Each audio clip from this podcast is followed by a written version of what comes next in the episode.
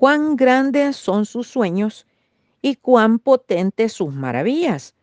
Su reino, reino sempieterno y su señorío de generación en generación. Daniel 4.3.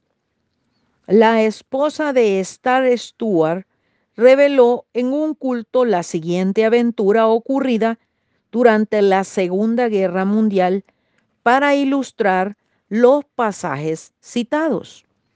Ella era una de las tantas víctimas de la brutalidad germana en alta mar. Estaba a bordo del vapor Rangitane cuando fue atacado y hundido en el Pacífico en noviembre de 1940, mientras hacía la travesía entre dos islas. Después de su captura, fueron abandonados en la isla de Emirau, poblado por caníbales. La isla era hermosa, pero estaba infectada de malaria. Allí fueron abandonados con la intención de dejarlos morir.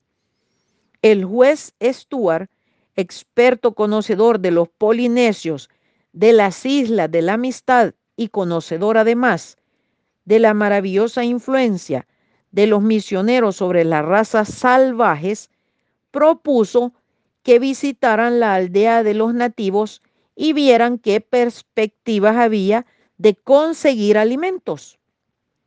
Conscientes del peligro que corrían, él y su esposa partieron, caminaron cautelosamente para no alarmar a los nativos que podrían no tener costumbre de ver gente blanca. La pintoresca aldea, aldea ocultaba bajo la densa vegetación tropical que estaba en silencio, vacía y desierta. Cuando se aproximaron alcanzaron a oír el sonido de voces que cantaban. Cristo me ama, Cristo me ama, Cristo me ama. La Biblia dice así. Qué palabras más confortables.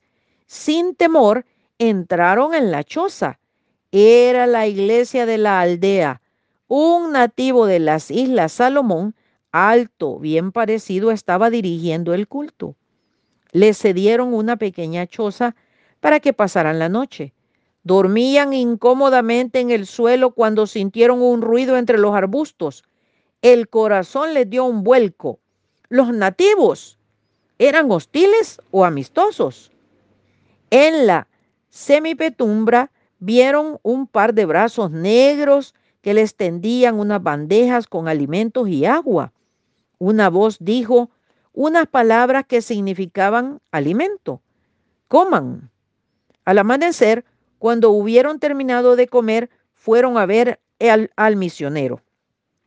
Era hijo de caníbales de la isla Salomón, pero bajo la influencia de unos misioneros wesleyanos se había convertido.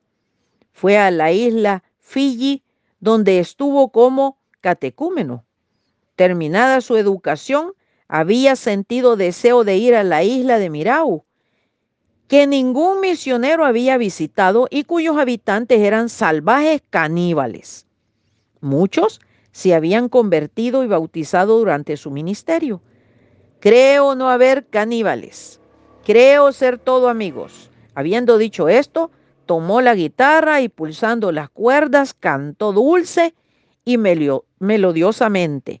El corito, pescadores yo os haré, si me seguís adaptado de una historia relatada por Leticia M. Ray. Jehová guarda a todos los que le aman. Salmo 145, 20. Bendiciones.